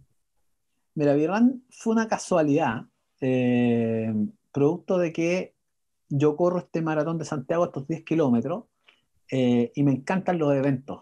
Eh, me, me, empieza a gustar esta forma de entrenar para ir a correr el domingo y, y, en el fondo el domingo correr fuerte para tratar de mejorar mi tiempo, pero en el fondo en la semana entrenar porque tengo una corrida. O sea, era una buena excusa también como, ah, esta semana no corro. Entonces, si tenía una carrera el domingo, no, pues no, no puedo no correr esta semana. Entonces se te van juntando los eventos. Como yo trabajaba en una agencia de viajes, como jefe de una, de una unidad, a mí habitualmente llegaba la gente de la línea aérea y me decían, oye, anda a conocer nuestra línea aérea cuando queráis, pídeme pasaje, toda la cuestión, con un descuento, pero así gigante. Eh, llegaba la gente de los hoteles de distintas partes y me decía, oye, anda a quedarte en hotel, ándate un fin de semana para que lo conozcáis y todo. Y me acuerdo que el 2015 eh, me fui con un amigo a Mendoza, a correr el medio maratón de Mendoza, que es una carrera para 10.000, 12.000 personas más o menos, que tiene maratón, medio maratón y 10 kilómetros eh, y yo fui a correr el medio maratón. Y fuimos y había el día anterior un caos tremendo para retirar el kit, así estaba muy desordenado, mucha gente. Y me di cuenta ahí que había muchos chilenos, por las poleras, por los equipos. Me, me, di cuenta que había como arte, pero fundado la causa. ¿no? Ah, mira, hay hartos chilenos, ya corrimos nosotros, nuestra polerita también. Pero te llamó la atención. Pero me, pero, pero me generó una cosa. Después en septiembre de ese año fui a correr el medio maratón de Buenos Aires. Y llego, y también, ahí el lugar para entrega de kit era mucho más grande, estaba mucho más ordenado, pero de entrada entro y veo un grupo de chilenos más o menos grande, de un equipo. Después me doy otra vuelta y veo otro lotecito ya un poco más chico, pero de Chile. ¿Y qué es un grupo grande en estos términos, en estos temas? 20, 25 personas. Ah, ya, su buen grupo de gente. Sí. Claro, lo que pasa es que después tú te das cuenta que muchas veces eh, cuando tú vas a correr no vas solo, vas con tu familia. Pues. Entonces, si tú vas, no sé, con tu señora, con tu polola, con, quien te acompañe, muchas veces ella no corre, pero a los retiros de kit, que son en el fondo es como ir a una expo en la estación Mapocho, ¿cierto? Eh, que es abierta al público, te acompaña más gente. Pues. Entonces, tú te das cuenta por las poleras, por esto que había un grupo de chilenos. Y yo dije, ya, ¿sabes qué? Se me vino a la mente lo de Mendoza y dije, no, tengo que preguntar. Entonces retiré mi kit, mi cosa, y le digo a una persona que estaba en la organización, hola, mira, yo soy de una agencia de viajes de Chile, eh, y nosotros queremos hacer algo para el, próximo evento, entonces me gustaría hablar con algún encargado que esté en tema de relaciones públicas. Ya, me dice, un poquito, voy a buscar a la persona. Me la presentan, yo de patú nomás, pues si no tenía nada que ver con la agencia, yo iba a correr por las mías. Y, me, y le digo, hola, mira, quiero saber del evento, porque en el fondo nosotros en Chile estamos empezando a promover maratones, entonces nos gustaría a lo mejor para otro evento. Me dice, mira, nosotros hacemos dos eventos grandes. Septiembre el medio maratón, que vienen 22 que lo corren 22 mil personas, donde vienen alrededor de 300 chilenos, 400 chilenos, y eh, en octubre un maratón, donde la corren 10 mil, 12 mil personas, donde vienen 150 chilenos. Ah, mira, qué bueno, ya listo. Y yo salí y dije, ah, 400 chilenos corren. O sea, que venga la mitad con una pareja, con un hijo, con algo, son 600 personas que se mueven desde Santiago a Buenos Aires. Y al mes siguiente, 150 más. Y no vi ningún programa, Juan, un viaje a Buenos Aires. Corrí ese fin de semana, llegué a Santiago y lo primero que hice fue buscar programa maratón, programa maratón y no encontré nada. Y dije, pucha, que hay un nicho, pues, nadie ha hecho esta cuestión, si bien, claro, no va a ser tan masivo, nosotros, nosotros en octubre en la agencia de viajes siempre teníamos que hacer un, tema de presupuesto. Teníamos que hacer plan estratégico donde presentábamos cuál era el proyecto para, para nuestra área el año siguiente. Y nuestro jefe siempre nos pedía que presentáramos un plan de un nuevo negocio de todos los planes que presentábamos todos los jefes, muchas veces ninguno se hacía o se hacía uno porque eh, en el fondo cada uno presentaba una idea distinta que no era para desarrollarlo él mismo, sino él, él lo pedía como para en el fondo tener una lluvia de ideas para ver si aparecía. Claro, mantenerlos creativos. Claro, entonces yo dije, ¿sabes qué? Aquí voy a presentar el tema del área running. Y me puse a averiguar y empecé a llamar a distintas cosas, hice todo un proyecto para que la agencia de viajes tuviera una unidad de running. Eh, para los corredores, porque obviamente después me enteré eh, en, esto saber que hay seis majors que son como los grandes slam del tenis, ¿cierto? Que son cuatro, en el, en el running hay cuatro majors que se corren en Tokio, Nueva York, Boston, Chicago, Berlín y Londres, en, el fondo que también mueve una gran cantidad de chilenos que van a esta cuestión. Entonces yo dije, aquí hay una beta, más todos los de Sudamérica, más los de Estados Unidos, que son importantes, eh, podemos sacar programas puntuales para todo esto. Y armo todo este proyecto lo presento, ¿cierto? Entre todos los jefes y varios comentaron varias cosas eh, y quedó como en todos los proyectos que se presentaban como en nada. Entonces, yo pasaron un par de días y donde mi jefe le digo, oye, necesito hablar contigo. ¿Tenés cinco minutos? Mira, ¿te acordás del proyecto que te presenté? Oye, está bueno, darle una vuelta, weón, y puta, es que yo creo que lo podemos hacer y todo. Y me dice, no, weón, si es muy nicho. Yo, yo lo que estoy buscando es algo más masivo, algo más grande. Le digo, pero weón, si lo hago yo. Si yo lo armo, pero todo no sé, si tengo que comprar pasajes, se los compro en nuestra agencia. Si tengo que comprar hotel, lo compro en nuestra. Claro. Ah, mejor me da lo mismo, weón. Me da lo mismo, hazlo tú. Eh, pero mientras no te quite hora de pega. A mí lo que me interesa es que esté enfocado acá. Si lo quería hacer después, no tengo problema. No, pero dije, como está diciendo todo el nicho, lo puedo tirar en las noches o los fines de semana. Ah, ya, perfecto. Y armé esto. Ahora, tú tenés que haber visto en las noticias está lleno de estafas de agencias de viajes que se arman, que giras de estudio, que cobran y que después lo desaparecen, ¿cachai? Entonces yo dije, claro, ahí tengo un gran pero, armar una cuestión nueva va a generar este proceso de confianza, más no siendo conocido en el mundo del running. Lo que tengo que hacer es crear un blog, algo que se dé a conocer y después de eso meto el tema viaje, ¿cachai? Entonces partí ahí mismo, a publicar cosas de informaciones, de viajes, de, de, los que yo había hecho, eh, de cosas que iba enterándome en otro lado. Empecé a seguir un montón de informaciones y las contaba, no sé, oye, viste que en Brasil este fin de semana pasó tal cosa, no sé, en México, tal cosa. Y empecé a generar una comunidad, en ese tiempo no existía Instagram, era puro Facebook, eh, y empecé a crecer con el tema del Facebook, ¿cachai? Sin darme cuenta.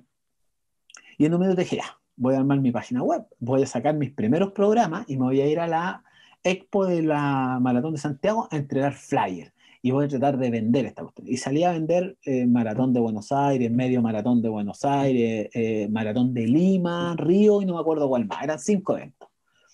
Y me fue, como hizo Izquierda todavía, ah, pésimo. Tengo que haber vendido cinco viajes en, no sé, en tres meses de, en todo lo que promoví y todo, pero había levantado mi página y todo. Ojo que además, ojo, ojo que si vendiste cinco viajes es un comienzo. Tal vez poquito. No, está bien. Pero Está bien. Ahora yo, yo apostaba a vender mucho más, ¿ok?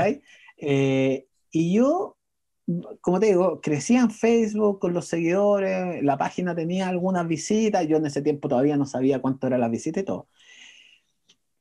Y estaba como en junio, julio, cuando ya tú, porque tú tenés proyectos también, yo, yo me imagino que te pega y tus proyectos aparte, y tus proyectos aparte te quitan harto tiempo, ¿cachai? Yo tenía mi pega y después tenía que buscar publicaciones, porque también en el fondo quería tener algo mucho mejor, tenía que subir cosas a la página para que fuera distinta, entonces eh, se empezó a transformar en una cosa que me quitaba mucho tiempo.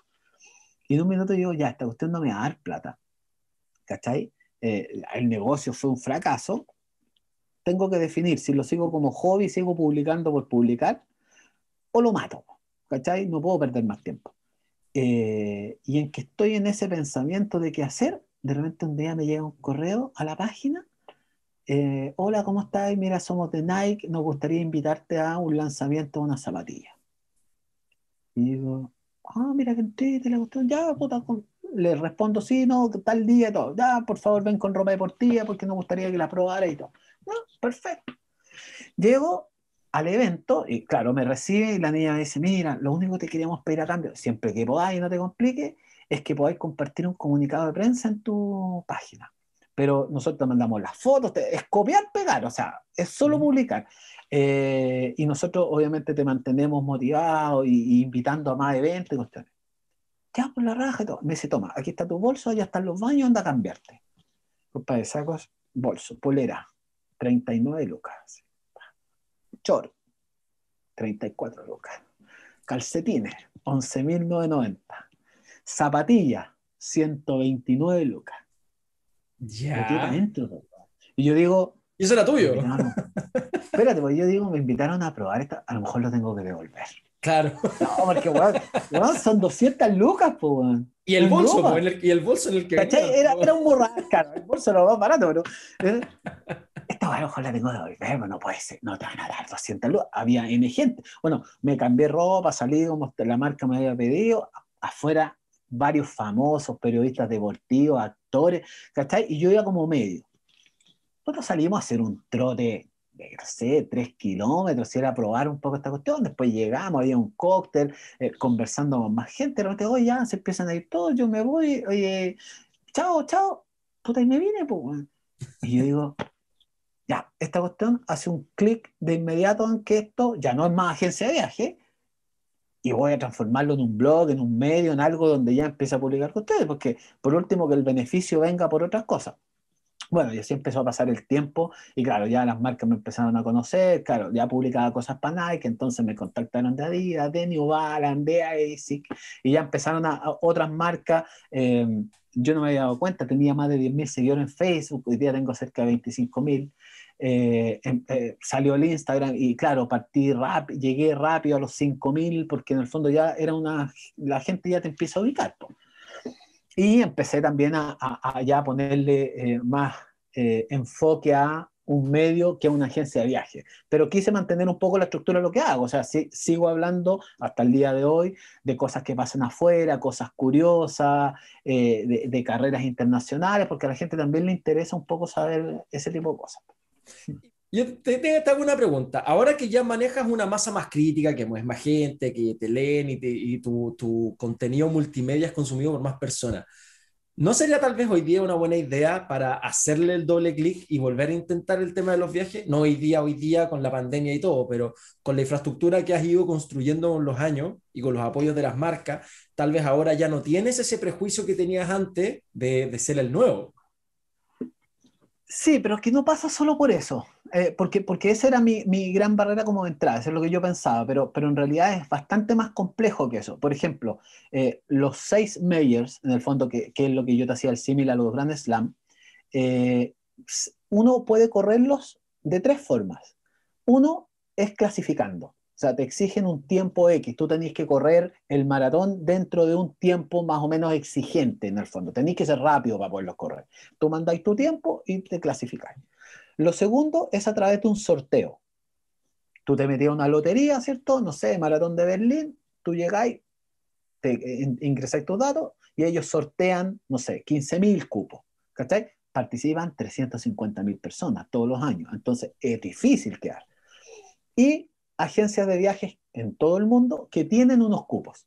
Entonces, como agencia local, lo que yo tendría que hacer es una inversión súper fuerte en pagar por esos cupos, que si no los vendí, te quedaste tirado. O sea, yo conozco gente de agencias en Chile que al final andan rematando los cupos porque además tienen la restricción como agencia de viajes que tú lo tienes que vender con hoteles, no, no puedes vender solo el cupo. Yo no te puedo decir, mira, Carlos, ve tú tu cuestión más barato, el hotel, todo, yo te vendo el puro cupo, porque si te pillan, te quitan las membresías. Entonces, eh, tiene que ser dentro de un paquete, y los paquetes no son nada baratos. O sea, por ponerte un ejemplo, tú te quieres ir un fin de semana cualquiera a Nueva York, con pasaje, hotel, eh, traslado, no sé, pagáis dos mil dólares. Tú te quieres ir el fin de semana, el mismo programa, el mismo, el fin de semana al maratón de Nueva York, y eso cuesta cuatro mil.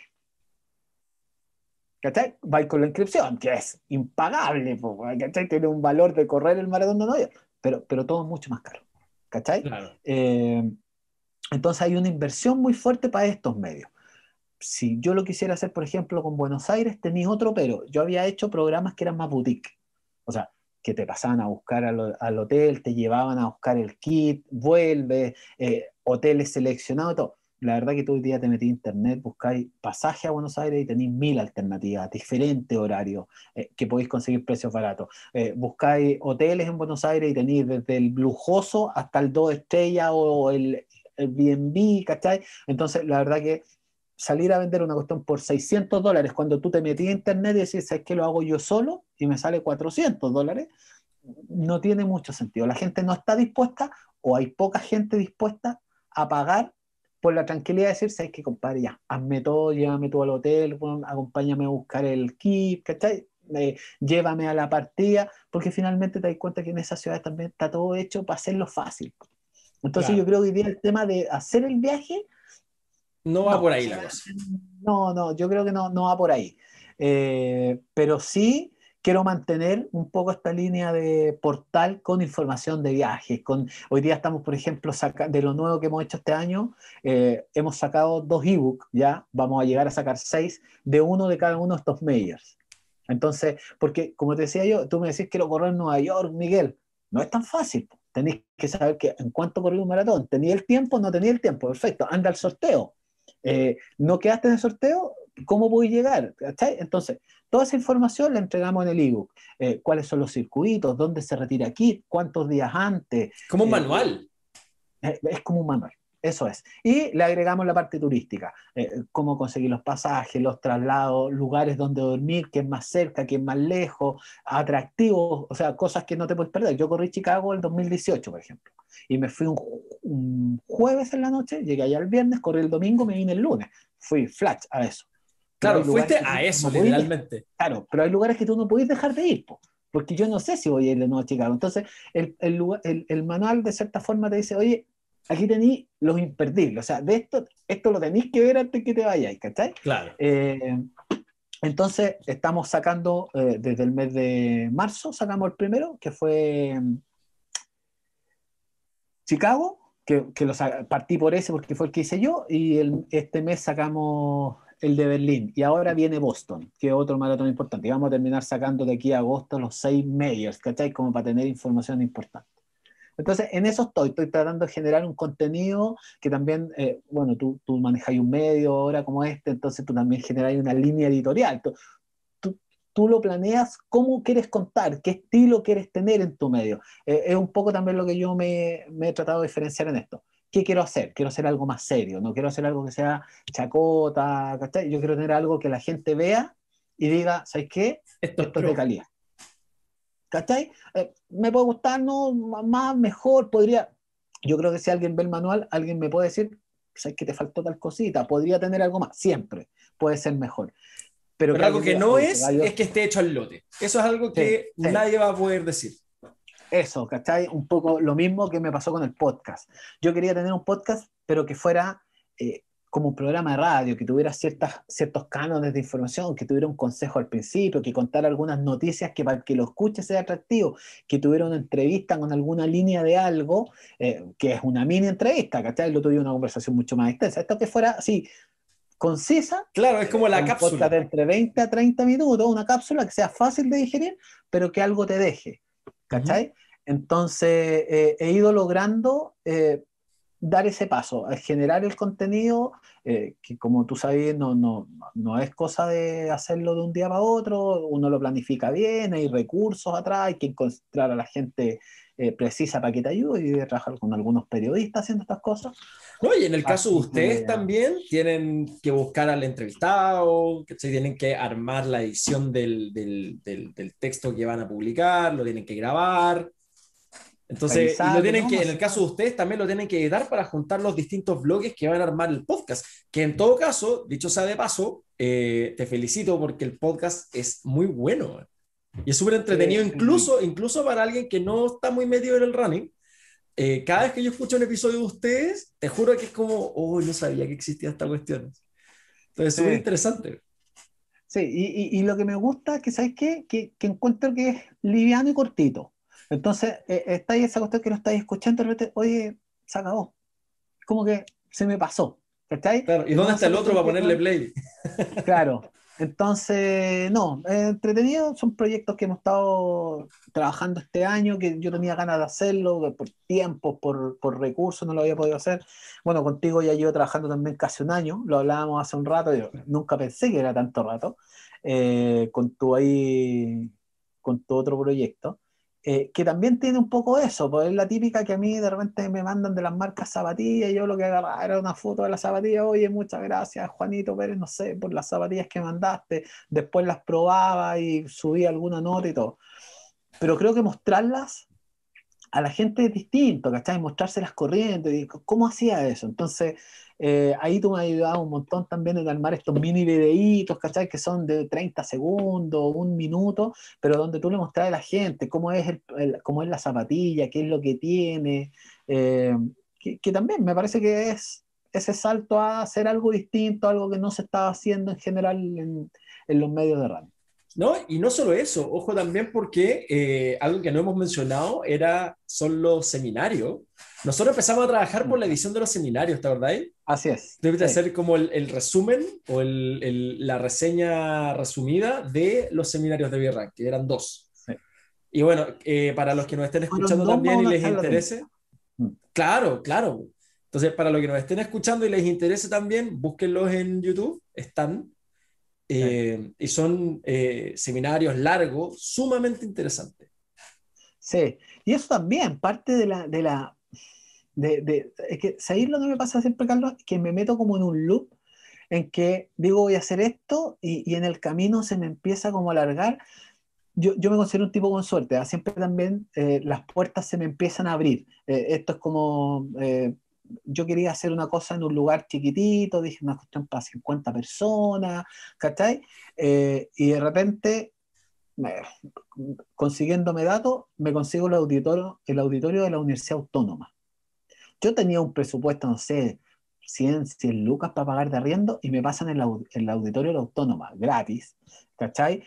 Contra un canje de publicidad con la Autónoma, pero que para mí era obviamente gratis, ¿cachai? Claro, porque la marca es uno de los auditorios es uno de los auditorios de Santiago más modernos. O sea, los gallos tienen un tema de audiovisual, ¿no? Extraordinario. Dije, oh, mira qué bueno, ya tengo un auditorio más rico. Pasaron los días, tengo un amigo que yo lo conocía como DJ porque colocaba música en cuestiones y trabaja en toda esta cuestión audiovisual y me dijo, oye, yo te ayudo con todo el tema de la amplificación, los micrófonos, la cuestión para que salga bien, pues si tenía el medio auditorio. Va, me está igual. No, en serio, compadre. Yo te... ¡Uy, qué buena! Otro amigo corredor me dijo, iba a hacer un seminario, ¿sí? Y lo voy a transmitir eh, por streaming. No, le digo yo, pues ¿cómo voy a transmitir por streaming, No, va a ser un seminario así normal. Pero estáis loco. No, yo te lo transmito. El compadre trabajaba transmitiendo el streaming para el canal 13. Compadre puso una cámara profesional, lo conectó, me hizo los GC. O sea, una hueá profesional así a morir. Meses antes, a nosotros nos había invitado al programa de radio de running que tenía, que ya no existe, la Matilda Svensson, a hablar de v y, le había gustado. De hecho, habíamos quedado como panelistas para ir una vez a la semana, o sea, al mes, a hablar sobre los maratones internacionales, porque le tincó mucho esto, los viajes, todo esto. Entonces yo un día, hablando con ella, que además tengo suerte, vive súper cerca, le digo, oye, yo sé que debe ser súper caro, pero ¿tú cuánto me cobrarías por animar una cuestión de running? Y me dice, oye, yo feliz de animar esa cuestión, y dime tú cuánto me puedes pagar. No, pero es que yo lo que te pueda pagar, dime tú. La Matilda Benson fue por un 10% de lo que ganó un evento. O sea, ella lo único que quería era animar un evento de radio. Y así, con, con un amigo que tiene una, un centro kinesiólogo, o sea, de, de salud deportiva, kinesiólogo, nutricionista, eh, por el mundo del running, conseguimos que fuera la Erika Olivera. La Erika Olivera, pues, es la mejor maratonista de la cuestión, dando una charla, otros atletas haciendo una mesa de conversación. Finalmente terminó siendo un evento de excelente nivel, que yo no me lo imaginé. Tenía un amigo que trabajaba en otra empresa que me, regaló el coffee break para que yo pudiera hacer un corte porque encontró que era todo muy largo. Entonces, eh, como digo, yo, uno se propone hacer cosas, lo imagináis bien y, tengo la suerte que tengo muy buenos amigos y que me ha salido mucho mejor de lo que pensaba. Entonces, claro, teniendo esa base, empecé a planificar el segundo de inmediato y tenía que ser mucho mejor y terminé con el Rodrigo Caguas, que es uno de los mejores psicólogos deportivos de este país, dando una charla y lanzando su libro. ¿Cachai? o sea, eh, eh, la verdad que eh, he tenido suerte, creo que he generado contenido y cosas de valor que si el día de mañana alguien ve Virran y, y, se da cuenta de este tipo de cosas, se va a quedar con cosas em, de calidad, cosas buenas. Hay cosas de calidad y, que en el fondo, vuelvo a decir, te pueden gustar más, menos, pero, pero ¿sabes qué? Estos gallos trabajan bien y trabajan en serio. Y eso también, fíjate que me ha abierto muchas puertas eh, para temas de entrevista y cosas, ¿ah? porque cuando la gente ya te conoce y te das cuenta que es serio, yo hoy día le escribo a Rodrigo Cagua y le digo, Rodrigo, eh, ¿me podéis mandar un audio para un consejo para el podcast? Y como Rodrigo sabe cómo yo trabajo, porque ya lo vio, no tiene ningún problema y me colabora. Entonces esto ha ido creciendo, ¿cachai? Eh, claro, y, ahí hay un factor, hay un factor que creo que es súper importante también, que es, de, a ver, ¿cómo lo puedo decir? Es como el amor por lo que haces, es como mm. la, el, producto es bueno, pero siempre fue bueno porque siempre fue hecho con amor y cuando uno hace algo que le gusta, uno da esa milla extra de que se fija en el detalle, ¿cachai? No es solo publicar cuestiones que podría ser para otros blogs, no, aquí es publicar el dato y el dato pensado de alguien que está metido, entonces está escrito de tal manera que eh, te da la mejor información y te preocupas de buscar y como estás metido sabes qué buscar y puedes discriminar lo que va de lo que no va. Entonces, como que en el fondo, en la esencia, siempre fue material de calidad. Y yo creo que eso tiene mucho que ver también con que lo que estás haciendo te gusta, te apasiona. Un montón. Sí, yo te, vuelvo a decir, yo parezco un pastor del running generalmente, cuando hablo. Amén. Oye, la gente podría, no, pero la gente podría pensar que este gallo no trabaja en viajes, este gallo se dedica solo a correr, ¿cachai? Porque lo único que habla es de correr. Pero, pero yo creo que me gusta el, el, el, tema de correr, pero me gusta también mucho más el ambiente, lo que genera. Eh, yo creo que, eh, o sea, lo digo y no lo digo. Eh, a, mí correr me cambió la vida, ¿cachai? O sea, para mí, eh, no solo en lo físico, ¿cachai? Yo planifico mis días, mis vacaciones, mi, en dónde voy a correr, ¿cachai? Claro, y no es solo el poner un pie adelante del otro, es la esencia o la mística del correr y la tribu que se forma a tu alrededor. Y ojo, ah, que, no creo que quede aquí el sentido de que, ah, este gallo debe correr muchos kilómetros o debe ser muy rápido. Yo soy un tipo completamente normal, compadre. Voy a las carreras y, como decís tú, de mil salgo 500 probablemente. Eh, pero, me gusta esto de participar, de conocer gente, de, de, de, poder ir buscando siempre algo, de ir haciendo algo más, algo distinto. Eh, que finalmente es un material que una vez que tú ya lo dejaste en las redes sociales o lo metiste a tu página web, ya no es tuyo, vas a ser de la gente. La gente le da el valor finalmente a ese tipo de contenido. ¿Cachai? De repente, eh, a, mí, a, mí, me sorprende porque también uno va conociendo de poco su audiencia, pero siempre cuento esta anécdota. Yo me he matado haciendo notas, como que cómo funciona, no sé, tal, costado, ya, y le meto cabeza y entrevista y llamo, la preparo, lo publico, pa, y de repente me meto, no sé, a la hora, dos likes, y un comentario. Y digo, pero wow, si estaba era grito y plata, Y le metí mucho tiempo y esfuerzo. Me metí tanto en algo tan rebuscado que, claro, que para mí era tan importante, porque ahí uno pierde el sentido de eh, lo que la gente también está viendo, lo que la gente también le importa, ¿cachai? Entonces tú te empezás a meter en una volada también que decir, no, pues esto es otra esencia. Me pasó un día domingo viendo redes sociales, obviamente yo sigo muchas páginas de running del mundo, ¿cachai? Todo. Maratón de Guadalajara. Maratón de Guadalajara, una cuestión súper chica en México, pero claro, yo sigo varias páginas de la cuestión. Una corredora que se demoró cinco horas y media, o sea, ni un talento, nada, nada, así como atleta, nada, una corredora normal, ¿cachai? Kilómetro 18, se encontró que iba a pasar, por al lado iban pasando unos autos, venía un perrito y casi lo atropellan.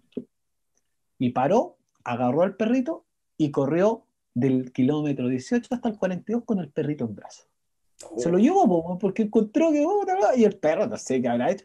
Compadre, vi esa historia que porque después fueron, esto, no sé, esto lo vi un martes, porque tú, que la galla había corrido el domingo, fueron los medios a preguntarle y todo. Y vi esto y dije, oh, que está bueno, así como para publicarla. Todo. Pues para 7, 8 de la tarde del martes, miércoles, la publico, la subo y me olvidé. Me puse a hacer otras cosas, todo De repente me meto al, a las redes sociales, dos, tres horas después, 400 veces compartido, no sé cuántos likes. La cuestión, compadre, más de 15 mil visualizaciones sin poner publicidad. Y dije, pero ¿qué onda? ¿Qué onda? Claro, porque hay cosas que a la gente le llaman mucho la atención, esto de correr, una mujer, un maratón, los animalitos, ¿cachai? La cuestión. ¡pum! Son notas que pegan. Entonces, claro, también vais entendiendo un poco lo, lo, que te hablan de los medios todo, entender un poco tu comunidad, saber lo que tu comunidad espera también de lo que tú le entregues, ¿cachai? De repente uno se va mucho al tiempo, al atleta, a la cuestión, y cuando tú salías a correr normal, decís, claro, pero ¿para qué me habla tanto que Claro, no, no, no veis nada de eso en el día a día. Porque al final mi página es una página de running, no de atletismo. Y siempre hago eso, o sea, la información del atletismo siempre está, porque hay cosas que son puntuales, ¿cachai? Acabo de publicar una nota hoy día de un tipo que corrió en un británico que era un pacer, los pacers son los que guían a los maratonistas, ¿cachai? Y que generalmente corren una primera parte muy rápido, llevando a, los maratonistas, después se salen. Y este gallo se, como partió como pacer, pero se sintió tan bien que siguió hasta el maratón y consiguió tiempo para los Juegos Olímpicos. Cáchate, o sea, pero, pero esa es una historia, una anécdota, ¿cachai? Que está relacionada con esto. Pero, pero claro, no, no, perder el foco, que esta cuestión no es atletismo, sino es running y la gente quiere escuchar historias como las de uno, finalmente. Claro, como hay gente normal haciendo cosas notables, ¿cachai? Sí. Y en ese sentido, una cosa que me llama mucho la atención de Virran como iniciativa es que es, es como un, un, emprendimiento que nace del bichito. ¿cachai? Mm. nunca fue como, ah, voy a hacer esto, o si bien tal vez en un momento hay una parte que era, eh, voy a hacer esto por ganancia, no era solo eso, siempre estuvo asociado a una pasión y a unas ganas de desarrollar y aportar. ¿Cachai? Sí, hasta el día de hoy, ¿ah? O sea, hoy, hoy, si tú me preguntás hoy día no sé si RAN tiene números azules en general, eh, porque yo podría, no, no, sé, no invertir en el podcast, ¿cachai? Eh, no invertir en los ebooks, que a mí me generan eh, un, un, costo que está asociado al tema de los diseños de periodistas, en, en, en el tema del podcast también hay, hay, hay, un tema de equipos y cosas. Eh, por lo cual no, no siempre hay grandes ingresos. Muchas veces la gente en esta industria también, las marcas más grandes, funcionan mucho a nivel de canje. Entonces, claro, te mandan zapatillas, te mandan cosas, que es un ahorro importante, pero, pero, pero se ve pocas lucas entre medio. Uh -huh. pero, pero me encanta lo que hago.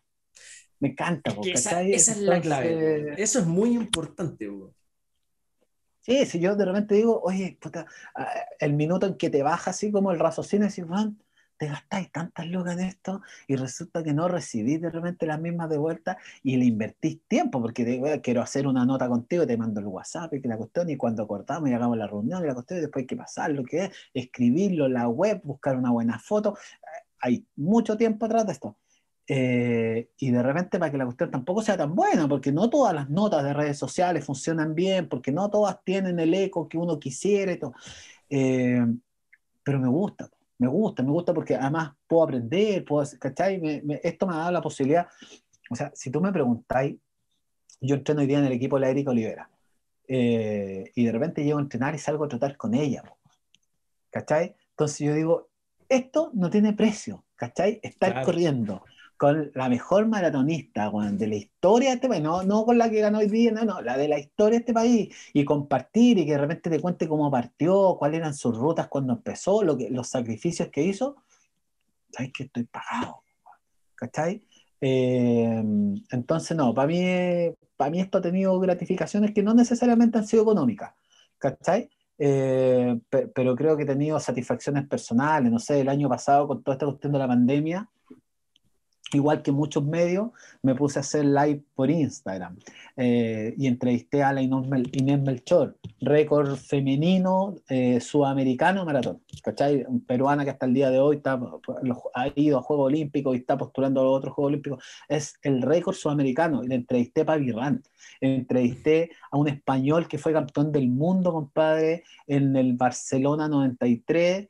Eh, y, y le escribí de buche, de patú, oye, ¿cómo estás? Soy de Virán, Chile, ¿te gustaría? Y me dio una entrevista. Eh, en el último ebook, el prólogo me lo escribió eh, Ronaldo, eh, Ronaldo da Costa, que es el único sudamericano que ha tenido un récord, que es un brasileño, que ha tenido un récord mundial de maratón. Y le escribí patudamente, hola, ¿cómo estás? Y hablamos un poco, le dije, mira, estoy en este proyecto. Entonces, yo siento que me he dado lujitos que no tienen que ver con Lucas. ¿Cachai? Es que eh, ahí toca un punto. Diría, ahí toca un punto. Oye, eso clave. no es un negocio. ¿Cachai? Eso no es un negocio, eso es un hobby, no sé. Pero, pero ¿sabes qué?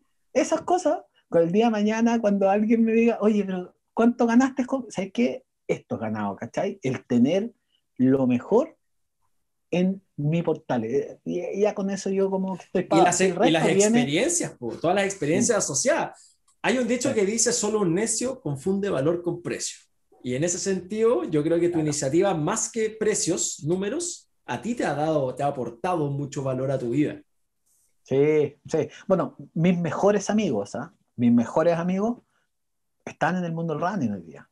¿Cachai? O sea, he conocido gente maravillosa, ¿no? o sea, pero maravillosa, eh, que las conocí o corriendo en el equipo o entrenando en otra cosa y que, oye, que vamos a tu casa, que vamos a la mía, que tal. Y hoy día mis mejores amigos eh, con los que comparto, con los que me rodeo, me los dio el running, ¿cachai?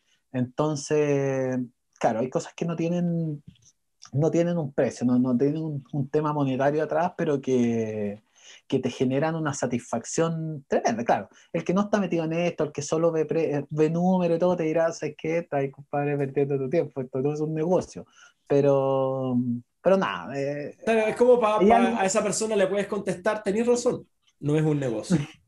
Sí. Es más. Sí, claro. Sí. Así qué lindo, qué lindo, qué lindo. Te felicito.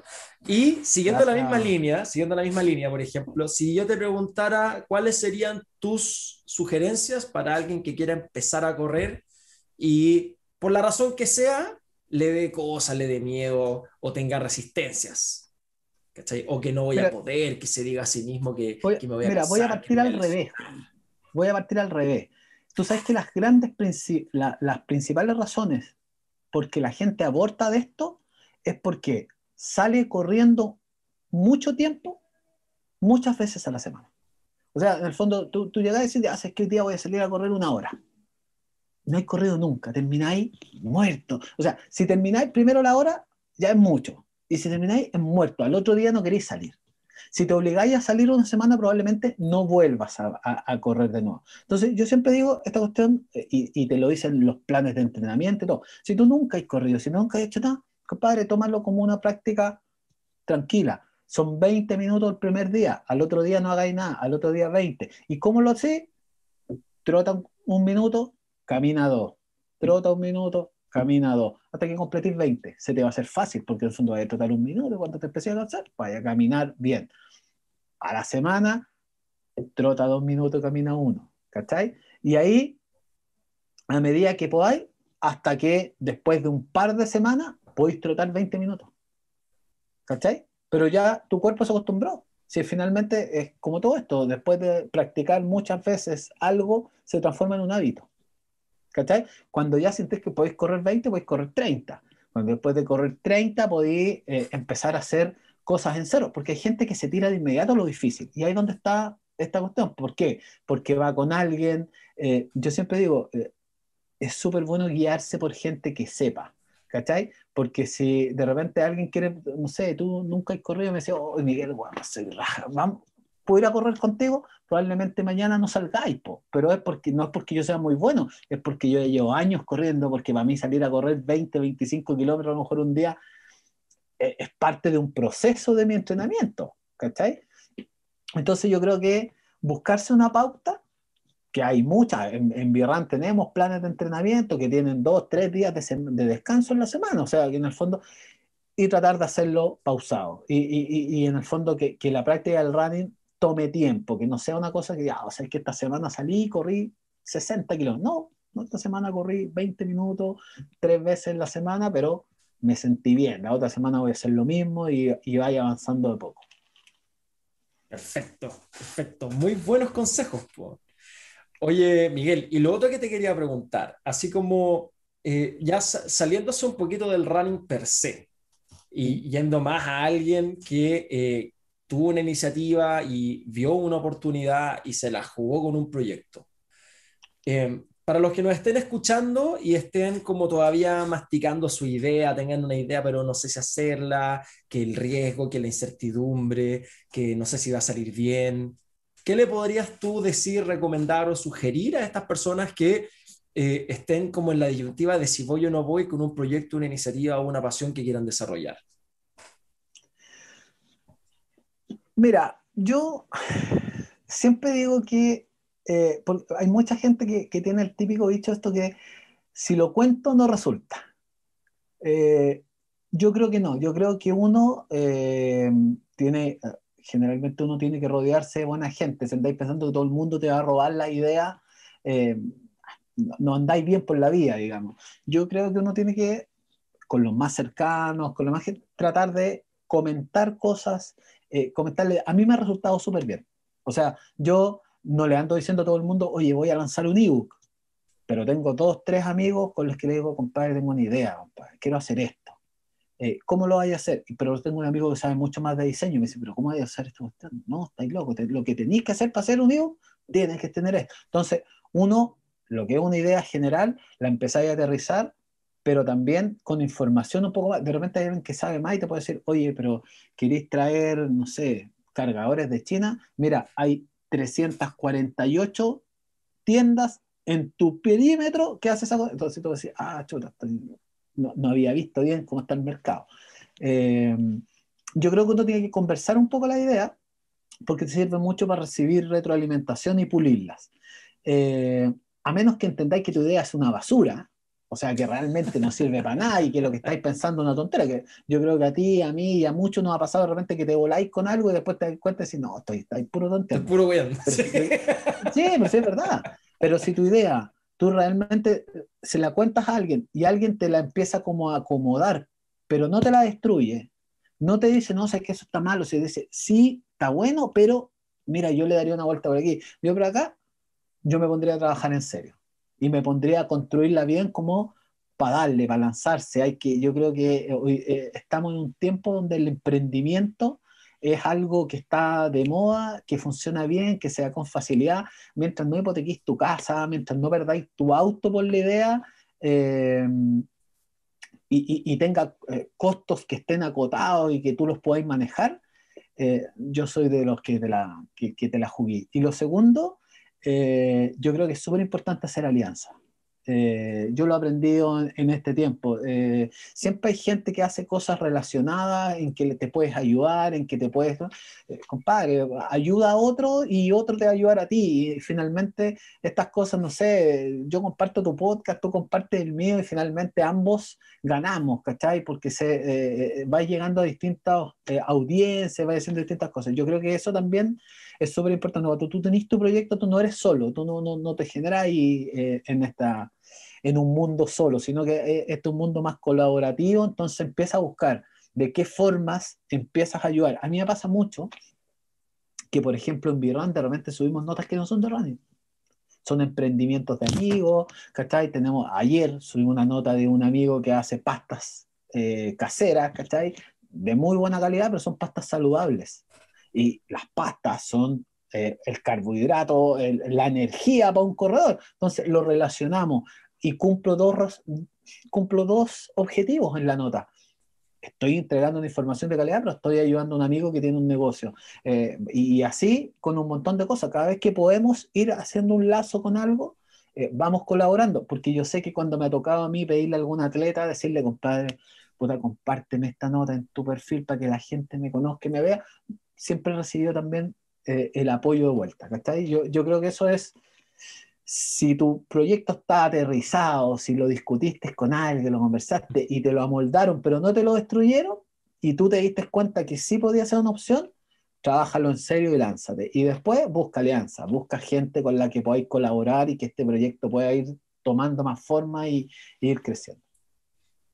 Muchas gracias por las palabras. Excelente, excelentes consejos y sugerencias, Miguel. Muchas gracias. Gracias. Y con, esa, con esas palabras de oro, con ese broche, eh, empezamos a dar por cerrado este episodio. No sé si hay em, alguna, compartir tus redes sociales o algunas palabras de cierre que quieras compartir. Bueno, nada, eh, primero que todo, darte las gracias. Eh, como te dije al principio, no nos habíamos visto las caras, habíamos hablado mucho. Eh, tú me estás ayudando ya hace un tiempo con, ahí, con algunas cosas para Virran, que es el emprendimiento que, que, yo tengo, que es un portal de running, eh, que busca entregarle información, contenido de valor a la gente que corre, eh, no solo a los que corren rápido, sino que a los que están empezando, a los que corren lento, a los que quieren tener un datito sabroso de repente.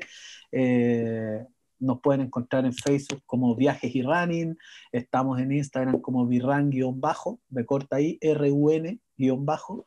Eh, y felices de participar en tu podcast. Había escuchado algunos, no tenía idea, ah, me contaste hace un tiempo que, que lo tenías eh, y he visto ahí, eh, me pareció muy interesante uno de producción de eventos que estuviste hablando. Eh, que salieron un montón de tips que, de cosas que yo no tenía idea y, de cómo una persona de crear algo básico en colegios terminó siendo una productora gigante. Entonces, eh, yo creo que ese tipo de historia es súper bueno escucharlo. Yo de repente cuando quiero tener eh, motivación, inspiración de cosas de negocio, me meto al YouTube, veo estas charlas TED y veo un montón de cosas. Creo que uno necesita escuchar historias de otros para o perfeccionar lo que está haciendo o envalentonarse y dar el salto, ¿cachai? Que es un poco lo que hablábamos. Así que, nada, te agradezco el espacio, ha sido súper grato el, momento de conversación, así que ojalá a la gente que lo escuche también le guste. Confío, espero que así sea, confío que así será. Y te faltó una cosa también, aparte del Facebook y aparte del .cl y aparte del Instagram, te faltó mencionar que pueden buscar el podcast de Virran en Virran te acompaña. Sí. Sí, lo tenemos ahí en Spotify, en Sonka, está en la página también, eh, si Virran slash podcast y el ebook del que hablábamos también, que lo tenemos es slash ebook, ahí pueden encontrar todo el material que tenemos, así que bienvenidos los que se quieran sumar a leer un poquito, a conocer un poquito más del mundo del running. Muchas gracias. Así, con eso damos por cerrado. Muchas gracias a todos. Eh, Miguel Andrade, fundador de Virran, muchas gracias por venir y participar en Carlos Invita. Gracias, Carlos. Carlos Invita. Carlos Invita. Carlos Invita. Carlos Invita.